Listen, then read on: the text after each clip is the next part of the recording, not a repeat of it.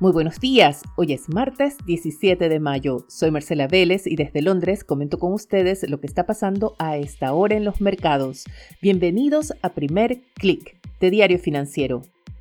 En Londres brilla el sol en este momento y podríamos decir que también brilla sobre los mercados porque tenemos una mañana de alzas generalizadas. Hay una ola de optimismo, una ola de apetito por el riesgo, quizás algo de compras de oportunidades, pero también es una reacción a positivas cifras que llegan desde la eurozona y positivos reportes que llegan desde China. Pero antes de hablar sobre los datos que están impulsando las alzas, veamos cómo se están comportando los diferentes índices. En Asia las acciones suben 1,47%, el impulso llega desde Hong Kong. El Hang Seng subió más de 3% en la sesión de hoy. Fueron las acciones tecnológicas las que lideraron las alzas. Algo similar vemos en otras regiones. En Europa el stock 600 sube ya 1,74%. Ha ganado terreno, ha ganado ritmo en los últimos minutos. Lo mismo vemos en los futuros de Wall Street. A esta hora el Nasdaq avanza ya más de 2% para ser exactos 2,22% y el SP 500 sube 1,80%. También las alzas han ganado terreno en los últimos minutos.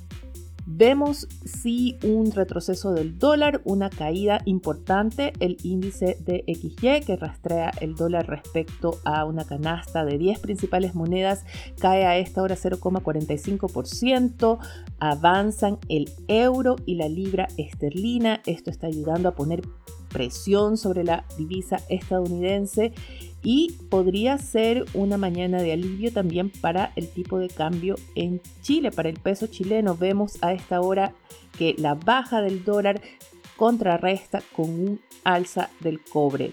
No un alza cualquiera, el metal avanza 1,72% en Londres y esta mañana alcanzó su mayor valor en una semana. Hablemos ahora de los factores que están impulsando estas alzas y comencemos por China porque desde aquí llega el, impulso al cobre. Hay reportes de que las autoridades de Shanghái y de Beijing podrían estar alistando el levantamiento, el fin de las cuarentenas generalizadas para optar por restricciones más focalizadas.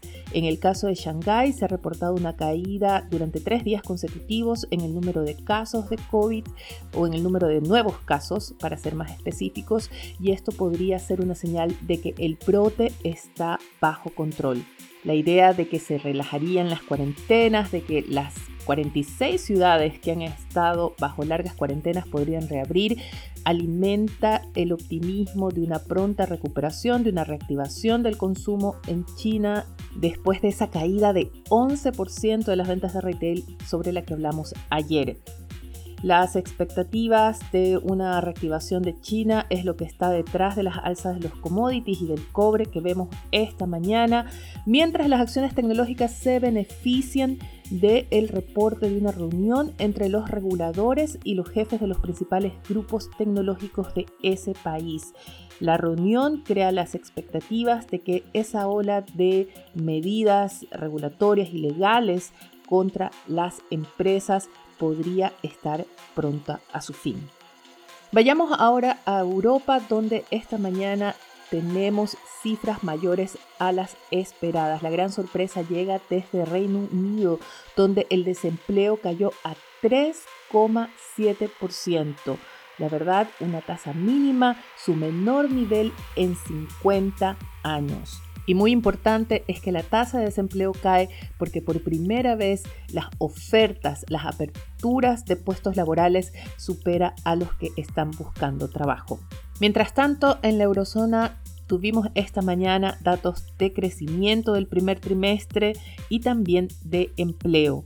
Esta última cifra estuvo ligeramente por debajo de lo esperado, pero mostró un aumento de la ocupación respecto al mes anterior, mientras el crecimiento decididamente estuvo por encima de las expectativas. La eurozona creció 0,3% trimestral en los meses entre enero y marzo y 5,1% en su medición anualizada. Esto está por encima del 5% que esperaba el mercado.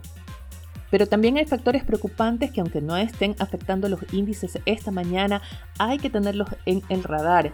Uno de ellos es la pandemia, el COVID-19, que no ha desaparecido, aunque en algunos países, como es el caso de Reino Unido, prácticamente todo el mundo se ha olvidado del tema, ya no se hacen test, ya no hay reportes de casos o nadie lo sigue tan al pie de la letra como antes, pero sí estamos viendo un resurgimiento de la pandemia, por ejemplo, en Chile, pero también en varias ciudades de Estados Unidos. Y este debería ser un factor preocupante porque ya se está hablando de retomar algunas restricciones, lo que podría ser un golpe extra a una actividad económica que ya se proyecta va a desacelerarse más en los próximos meses. A esto hay que sumar un deterioro en las expectativas del mercado. Bank of America acaba de publicar esta mañana los resultados de su última encuesta mensual a inversionistas y la verdad es que los resultados son bastante preocupantes. El temor a una estanflación, es decir, esa combinación de recesión o muy bajo crecimiento con alta inflación, llegó a su mayor nivel desde 2008 y muy importante, los inversionistas están acumulando liquidez, están restringiendo el despliegue de capital y la caja acumulada llega a su mayor nivel desde septiembre de 2001. Revisemos cuáles son los temas que dominarán la agenda hoy tendremos un foco en los consumidores, específicamente en los consumidores estadounidenses y esa capacidad de las empresas para trasladar el aumento de las presiones inflacionarias hacia los consumidores finales. Ya hemos tenido los reportes de Home Depot con resultados mucho mejores a los esperados. Esto también está dando impulso a los futuros de Wall Street. Tendremos también los resultados de Walmart, de Macy's y muy importante, datos de ventas de retail también de inventarios de los negocios y producción industrial en Estados Unidos. La mirada de Wall Street también estará en la entrevista que da Jerome Powell, presidente de la Fed, a The Wall Street Journal como parte del festival que organiza ese diario y que se ha denominado The Future of Everything. La entrevista se transmitirá a las 2 de la tarde. Pero antes, específicamente una hora antes, tendremos también una conferencia de la presidenta del Banco Central Europeo, Christine Lagarde. Recuerden que estamos todos a las expectativas de cuánto elevará la tasa el BCE en su reunión de julio. Y también el mercado está atento a lo que pasa con Twitter, lo que se pueda decidir hoy.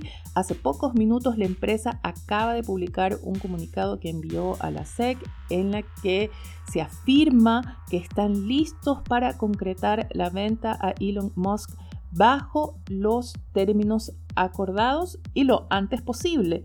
Por su parte, como podrán haber leído ayer, Elon Musk ah, dijo que el acuerdo seguirá en pie siempre y cuando Twitter pueda confirmar el número exacto de usuarios activos, que se trata de personas reales, versus el porcentaje de cuentas que corresponden a robots, bots o cuentas falsas. Hay mucha especulación sobre cuál es la estrategia de Musk. Algunos dicen que ha tenido problemas para conseguir el financiamiento y que por eso quiere bajar el precio del negocio o incluso dar marcha atrás. Pero ojo que él ya firmó un compromiso de compra por Twitter. Vayamos ahora a temas locales. En Chile, el Banco Central publica a las 6 de la tarde los resultados de su reunión de política financiera. Y también por la tarde, en el Senado tendremos la votación en segundo trámite constitucional del paquete de medidas económicas presentado por la moneda que incluye un reajuste al ingreso mínimo mensual. Ya que hablamos de las acciones del gobierno, quiero destacar uno de los titulares en la portada de Diario Financiero esta mañana. En él se destaca que la moneda optó por un estado de excepción acotado en la macrozona sur ante las dificultades para alinear a su propia coalición detrás de la medida. Pero el titular principal informa que las distribuidoras eléctricas presentaron al gobierno una propuesta para un nuevo modelo tarifario. Con esto me despido por ahora. Los invito a que sean actualizados de las noticias del día visitando nuestro sitio web de f.cl. Recuerden además que pueden suscribirse no solo al newsletter que acompaña este podcast, sino a otros newsletters, a los demás formatos que en Diario Financiero usamos para hacerles llegar la información al instante o la información más útil para ustedes.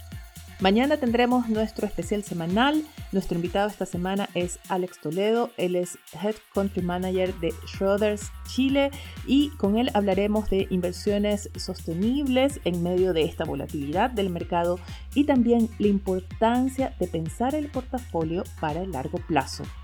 Yo me despido por ahora, les deseo que tengan un buen día. Nosotros nos reencontramos mañana.